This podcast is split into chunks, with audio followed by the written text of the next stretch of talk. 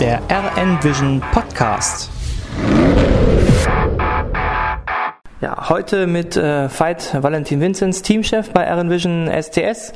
Ähm, wir blicken mal zurück auf das letzte Rennwochenende auf dem Slowakiering. Das war nicht so schlecht, Veit. Nein, ganz und gar nicht. Also wir haben äh, sehr gut äh, performt, das ganze Team hat sehr gut performt. Wir haben endlich mal äh, alles zusammenbringen können, was wir vorher in einzelnen Sektionen schon unter Beweis gestellt haben, aber an dem Wochenende hat einfach alles gepasst. Alles gepasst heißt dann konkret äh, Platzierung und ähnlichem. Wie lief es an diesem Wochenende? Ja, also wir haben uns ja schon relativ gut darauf vorbereitet. Wir waren mit einem Auto in Bezug auf Einstellungen schon am Slowakiering circa zehn Tage vorher und haben viel getestet, äh, viel ausprobiert, äh, waren sehr fleißig, haben Daten gesammelt äh, diese dann umgesetzt. Aber das Auto alleine und die Technik alleine und das Team äh, der Technik alleine macht ja keinen äh, Sieg, sondern äh, da muss halt alles zusammenspielen. Und die Fahrer haben an der Stelle äh, insbesondere äh, auch der Raswan äh, hat an der Stelle einfach einen super Top-Job abgeliefert und ja, das war der gerechte Lohn, der nach langer, langer Durststrecke, den wir endlich mal ernten durften. Du hast schon gesagt, ihr habt vorher getestet, aber sonst war äh, Slowakia-Ring äh, die Rennstrecke für euch Neuland, richtig? Ja, soweit wie ich das mitbekommen habe, ist die GT4 da generell Neuland gewesen. Also ähm, die GT4 war vor Ort noch nie. Also das betrifft alle Teams. Es waren auch andere Teams testen zu dem Zeitpunkt, wo wir da waren. Aber das war Neuland, ja. Und man muss dazu sagen, die BOP äh, hat äh, endlich mal gepasst. Also wir waren konkurrenzfähig mit der, mit der Fahrerpaarung, was am äh, Red Bull Ring ganz ganz und gar nicht der Fall war. Da war der Porsche einfach definitiv unterlegen. Und hier waren wir mal auf Augenhöhe und hier kam es auf äh, fahrerische Qualitäten an, äh, auch auf die Konzentration äh, im Auto, das Auto über die Distanz äh, lange schnell zu halten. Und wie gesagt, da haben die alle einfach einen Top-Job gemacht, die Fahrerpaarung und äh, auch im Team, in der Technik. wir haben viel vorbereitet, um das Auto über die äh, Distanz haltbar und schnell zu machen.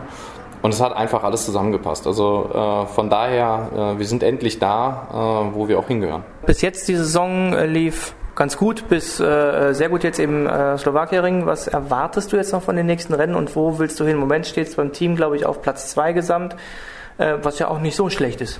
Nein, ganz und gar nicht. Also wir als Neulinge in einer internationalen Vierer-Serie haben uns das natürlich Anfang der Saison äh, nicht direkt ausgemalt. Ähm, wir wussten, dass wir ganz gute Erfahrungen gesammelt haben mit dem Auto äh, im Vorjahr. Aber nichtsdestotrotz, äh, internationales Parkett, da wird anders äh, gefightet, anders gearbeitet. Ähm, wir haben uns aber sehr gut darauf vorbereitet und wir wussten auch um unsere Ansprüche, die wir da haben. Und die setzen wir oder haben wir auch von Anfang an konsequent umgesetzt. Nur manchmal fehlt dann halt einfach, dass alles äh, aufeinander passt. Für die folgenden Rennen sehe ich das so, dass wir ganz gut präpariert sind. Natürlich, wir haben Siege im Heck. Wir können äh, äh selbstbewusst äh, antreten in äh, Zandvoort und auch am Nürburgring. Zandvoort wird wahrscheinlich eine ganz äh, gute Strecke auch wieder für uns werden. Ich denke, auch da sind wir ganz gut vorbereitet. Fahrer von uns waren da auch schon testen. Deswegen, ja, ich bin freudiger Erwartung auf äh, Zandvoort und auch auf den Nürburgring, aber die Vorbereitungen laufen genauso hart äh, im Vorfeld, wie es äh, bei den anderen Rennen auch der Fall war. Jetzt gab es mit der Premierensaison im letzten Jahr den Sports Cup, Porsche Sports Cup Deutschland, ähm, dieses Jahr GT4 Europameisterschaft. Ähm, wie siehst du die Entwicklung im Team und wie soll es weitergehen? Gibt es da schon Pläne? Also wir fühlen uns ganz wohl in der GT4. Wir denken auch, dass wir von unserem äh, Level her äh, da auch sicherlich mit ganz vorne unterwegs sein können. Deswegen wird für das nächste Jahr auch die Planung und vielleicht auch für weitere Jahre die Planung sein, ähm, dass wir in der GT4 weiter unterwegs sein werden. Aber ich sage jetzt mal so, wie der Weg wirklich verlaufen wird im Jahre 2000, Mitte 2018 und 19 und 20 und alles, was da folgen mag, hoffentlich, das ist alles offen. Ja, also wir ähm, mit der GT4 äh, werden wir auf jeden Fall versuchen, uns ein vernünftiges Standbein äh, zu schaffen. Dieses, dass es eine interessante Serie ist, äh, beweist ja auch, dass ab nächstem Jahr noch zusätzlich drei deutsche Hersteller ein Fahrzeug den Kunden zur Verfügung stellen ja, und das Interesse auch medial und der Öffentlichkeit wird da sicherlich wachsen. Du hast gerade schon angesprochen, Mercedes stellt an diesem Wochenende in äh, Spa den neuen GT4 vor. BMW hat seinen schon gezeigt, Audi hat seinen schon gezeigt. Ähm, das heißt, es wird auch härter werden in der GT4. Äh, Gibt es denn Planungen, ob du dann mit dem gleichen Auto im nächsten Jahr weiterfahren willst oder ob das Auto gewechselt wird oder bist du da völlig offen? Die Konzentration für dieses Jahr wird weiterhin natürlich äh, der Porsche sein, der Cayman sein. Wir werden sehen.